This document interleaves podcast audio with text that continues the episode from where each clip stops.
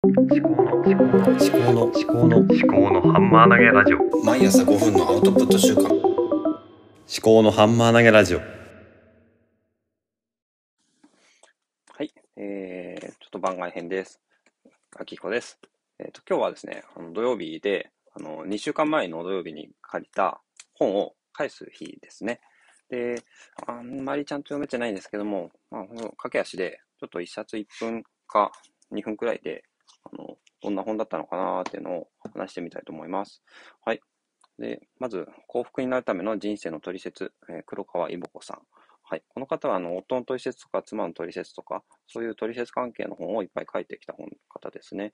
で、まあ、目次をバラバラっと見ると、うん、そうですね。家族、うん、男性脳とか女性脳とか、うん、なんだろう。あとは、28歳までは入力のピーク、56歳から出力のピークですね。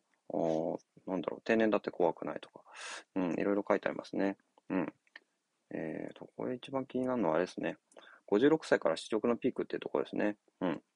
これはどういうことなんでしょう。うん、56歳。このようにダメな脳なんてないっていうことですね。ほー。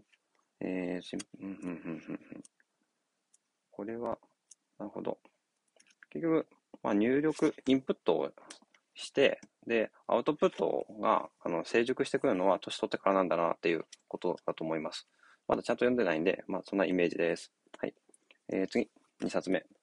えー人と話すのが疲れるがなくなるストレスゼロの雑談。えー井上、えー、智介さんっていうのかな？精神科医産業医。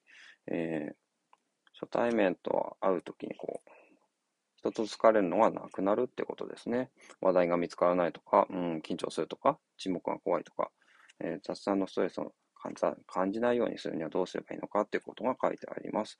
生きやすくするっていうことですね。うん。とにかく、まあ今日の天気なんはどうですかねみたいな。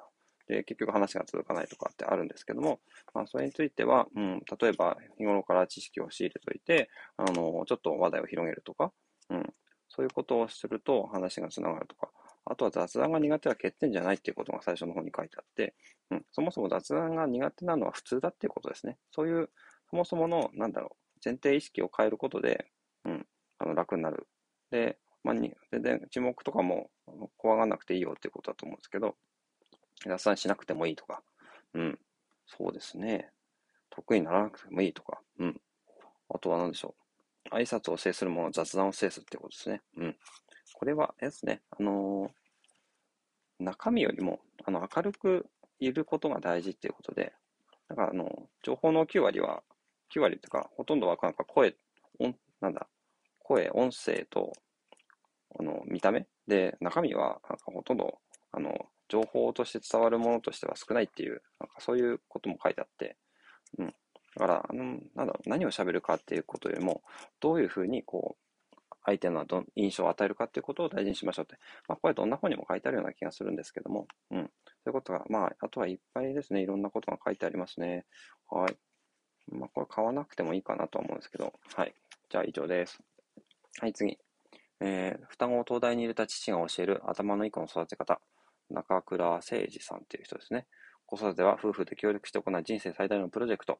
子育て中のパパ、ママがすぐに実践できるノウハウ集。頭のいい子で育てる秘訣とは安心感、好奇心、自己肯定感、3つのキーワードを実践すること。子供の能力がぐんぐん伸びるということで、えー書いてありますね。うん。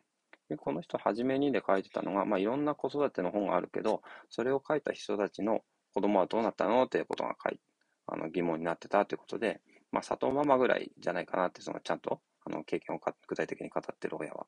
ということで、まあ、自分らが東大に入れたってことで、負担を書いてみようってことで、まとめたらしいです。で、これ、まあ、安心感、好奇心、自己肯定感。うん、今になって思えば別に普通のことだなって思うんですけどね。で私一番大事なのは、まあ、好奇心かなと思うんですね。えー好奇心っていうのは、本当に、あの、生きる原動力なんですよね。えー、ということで、うん。好奇心がなければ、なんか生きててもしょうがないんじゃないのかなと私は思います。最近、あの、伊藤よ、伊藤洋一さんも言ってますけど、で、安心感というのは、まあ、その大前提ですよね。安心じゃなければ、外に行かない。だからホームがなければアウェイに行けないっていうことですよね。うん。あとなんだ？自己肯定感。うん。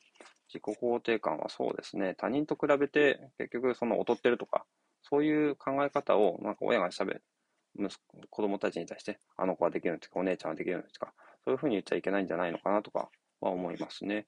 この本まだあんまりちゃんと読めてないんですけれども、うん、まあ今までいろんなアドラー心理学の本とか読んでたりするのとかと、あまああんまり変わんないのかなと思うんですね。まあ、好奇心の話は結構いいのかなと思いますね。親が勉強するとかですね。新聞、ニュースを見るとか。うん。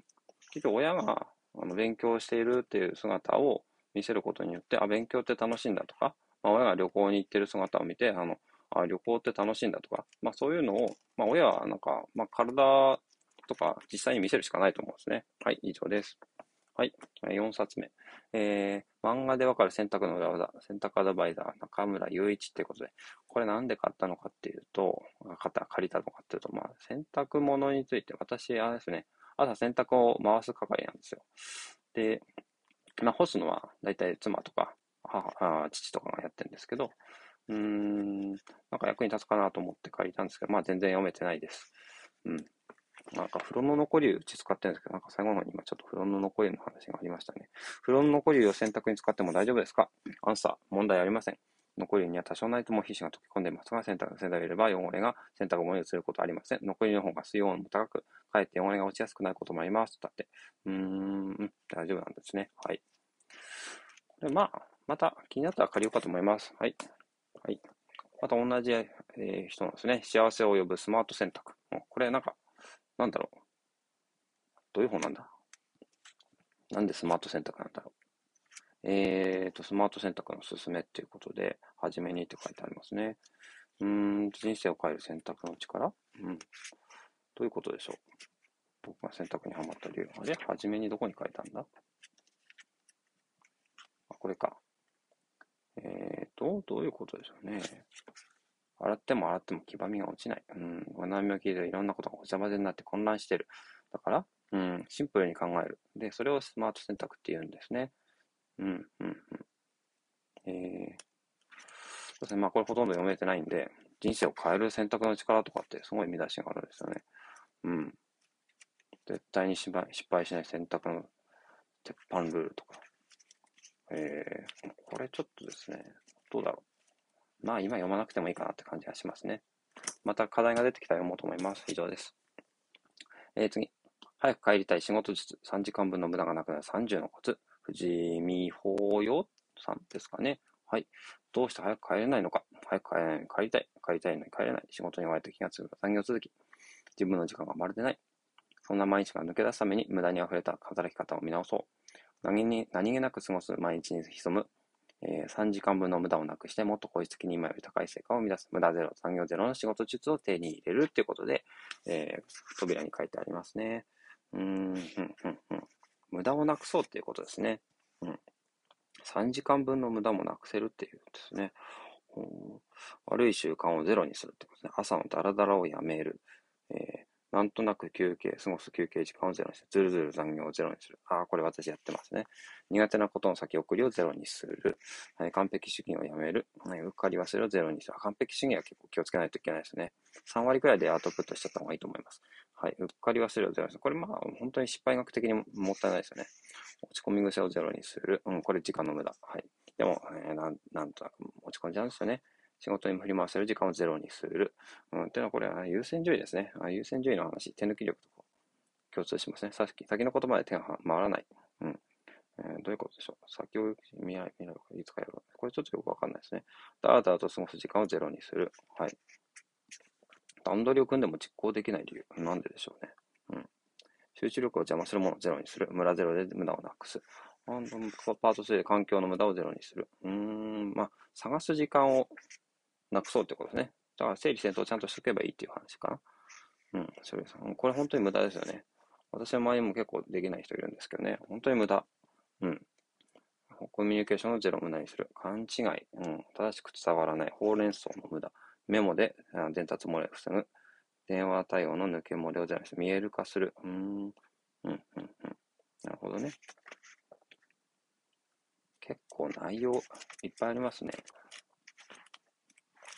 でもまあ他のビジネス書で書いてあることと大体同じで、全部無駄の観点から切り口を、うん、やってるっていうことなのかなと思いますね。うん。大体、うんうん、その通りっていう感じです。はい。はい、次。ミニマリスト、親の家を片付ける。山口聖子。はい。えー、これは、なんかね、タイトルが面白くてですね。これ写真が結構載ってますね。わ、すっごい。あ、これうちの親の部屋みたいなんですね。これがこうなったらいいな本当に。あこれいいですね。あ、すごい。なんか、劇的ビフォーアフターみたい。いな。私の両親もね、なかなか片付ける時間がないんですよね。あの、一日中農業とかやったりとかして、えーやってんですよね。だからなかなかこう、片付かなくて。片付けるっていう習慣がそもそもないんですよね。うーん、この本はなんかもう一回借りたいな。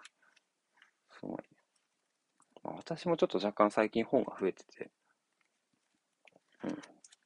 あ、これは、なんか、もう一回借りて読みたいですね。以上です。はい。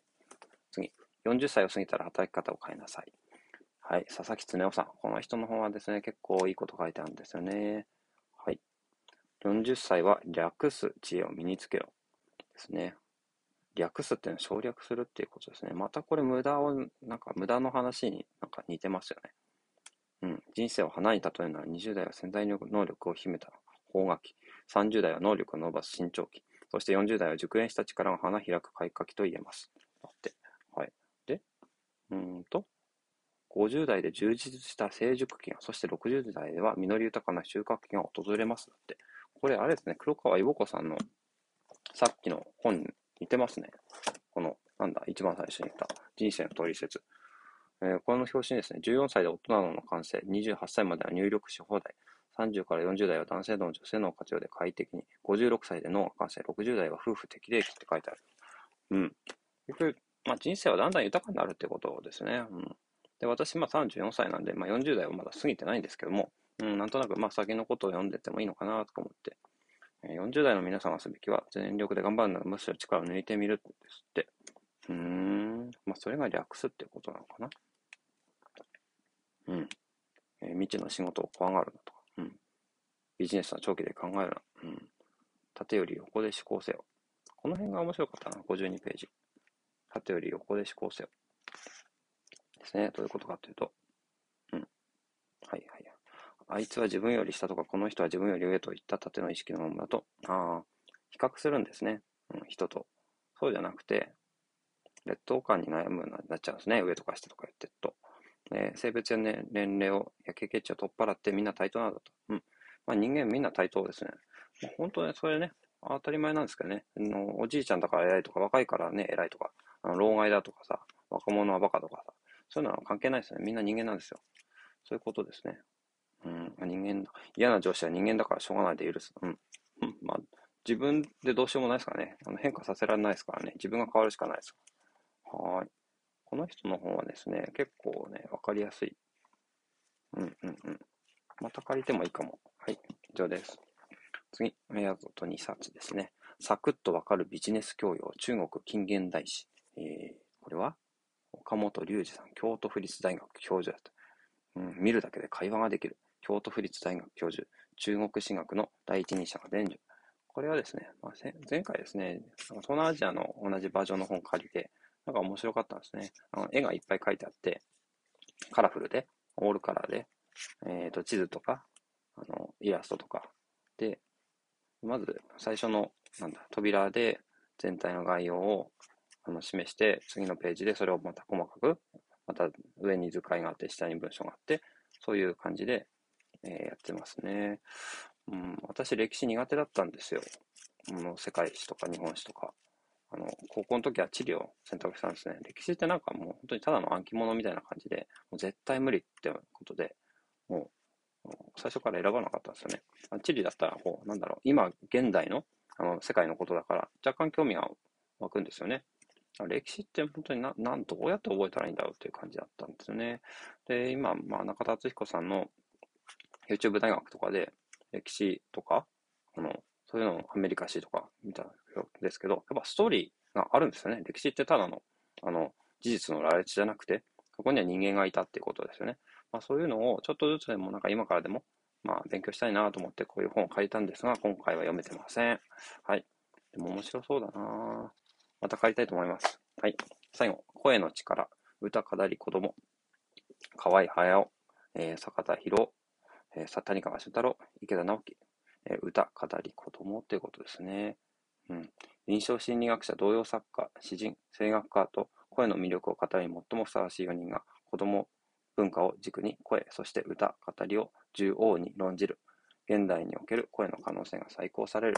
ということですね。これ結構古い本ですよね。ちょっと、いつの本だか見てみますね。はい。2002年に第1冊発行、2008年に第7冊発行ですね。これシリーズで絵本の力とか読む力、聞く力、笑いの力、日本語と日本人の心っていうのがあるみたいで、なんかタイトル面白そうですね。で声の力ってことでなんで書いたかっていうと、まあ、今、 Voicy を聞いたりとか、こうやってポッドキャストで、まあ、声を使って、あの、なんだか、声を聞いたり声を出したりしてるので、まあ、なんか面白そうだなと思って、え借りたわけです。で、これはですね、なんか、なんだろう、エッセイというか、まあ、講演を文字起こししたやつとかありますけれども、うーんと、なんだったかな。声で、えー、すごい気になったところがどっか一個あったんですよね。この間ホワイトボードにメモしたような気がする。ちょっと待ってくださいね。声の力っていうことで、どこにあったかな。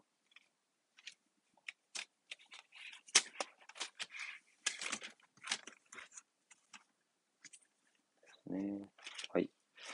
なんか、谷川俊太郎さんの話がなんか面白かったのかなと思うんですけど、あったあったあった。はい。読み聞かせ、えー、11ページですね。読み聞かせの方が語り聞かせ、読み聞かせよりも語り聞かせの方がいいっていうことです。ただ、えうん、本を、ただこう、読むじゃなくて、なんか自分の方で作った話とかをこう聞かせるっていうのは、はるかに調子を捉捉えるっていうことですね。読み聞かせはまだ文字が最初にあるんですけど、あの、話す、語りっていうのは、もう自分の中からあるものを言葉、言、あの、声ですね。声から一番最初に出すってことですね。で、耳っていうのは、こう、なんですかね、こう、体に直接触覚的に関わるものだってことで、脳に対して、また、文字とは違う刺激があるってことですね。これ174ページに書いてあったんですね。声は1対1で伝達する。うん。あ、そうですね。聴覚はすごく触覚的な感覚ってことですね。耳の細胞にこう振動が伝わるっていうことですね。で1対1が基本で、えー、バーチャルって、まあ、ラジオとかテレビとか、そういうのは、まあ、体はこう別な空間にある。で、1対1の、本当に、目の前に人がいるってのは肉声ですね。録音された声じゃなくて。で肉声だけじゃなくて、その人の雰囲気とか匂いとか顔色とか、まあ、唾が飛んでるとか飛んでないとか、まあ、そういったものも総合的に含めて、あの、1対1だと、こう、全体を、あの、捉えられる具体的な体の場っていうことが170ページに書いてありました。声っていうのはやっぱりすごいってことで、 Voicy の緒方さんが声で世界を変えるって言ってるのは本当に変えられると思います。そんな10冊でした。えっ、ー、と、長くなりましたね。18分14秒ですか。まあ、これ私のための、あの、記憶喪失保険みたいな感じで、あの、読んだ本をですね、なかなかこう文章にしてアウトプットするの大変なんですね。だからこうやって、あの、これ、物草だから私これやってるんですよね。あの、めんどくさがりだから、こう、喋ればいいやと。で、これ別に聞きたくない人聞かなきゃいいし、で、私が、あの、自分で、あ、こんな本読んだんだなっていうのを自分の声で聞ければ、ちょっと思い出しやすくなると。うん、本当はブクログとかのアプリで、あの、感想を、あの、入れておきたいなとは思うんですけど、それ、まあ、後々やっていこうかな。で、それでやって、ブクログからは自動でツイッターに連携されるんで、で、ツイッターで Day One に入って、で、それを読書記録みたいなのを、あの、 Day One のブックプリントで印刷すれば、あの自分でどどんな本を読んだのかっていうのが、まあ、自動で出来上がるってことですね。手書きって結構、まあ、手書きもいいんですけどね。なかなか大変なんですよ。難しい。ということで、はい。うん。あで私、これ本を紹介するにあたって、紹介とか本の感想を言うにあたって気をつけてるのは、まあ、本の中身を、こう、なんだ、この要約して、要約するだけじゃなくて、自分が考えたこととかを、うんと、加えて、インプットしてダイジェストしてアウトプットするっていうことですね。それを心がけておきたいと思います。そうじゃないと、本をそのままあの読んでるのと同じで、逆にこう、なんだ、その本を読まなくてもいいような、なんか、図解と、図解とかでよくツイッターであるんですけど、なんかあれって本当に、それ見ればもう本買わなくてもいいやみたいな感じになっちゃうのが多いと思うんですよね。逆に中田敦彦さんの YouTube 大学っていうのは、なんかすげえ本面白そうって思って、なんか買いたくなる。うん。そういうふうな紹介の仕方とか、あの、感想の述べ方とかをしていきたいなと思います。はい。では、えー、ちょっと長くになりましたけど、まあ、今日はこんな感じでした。はい。ありがとうございました。ではまた。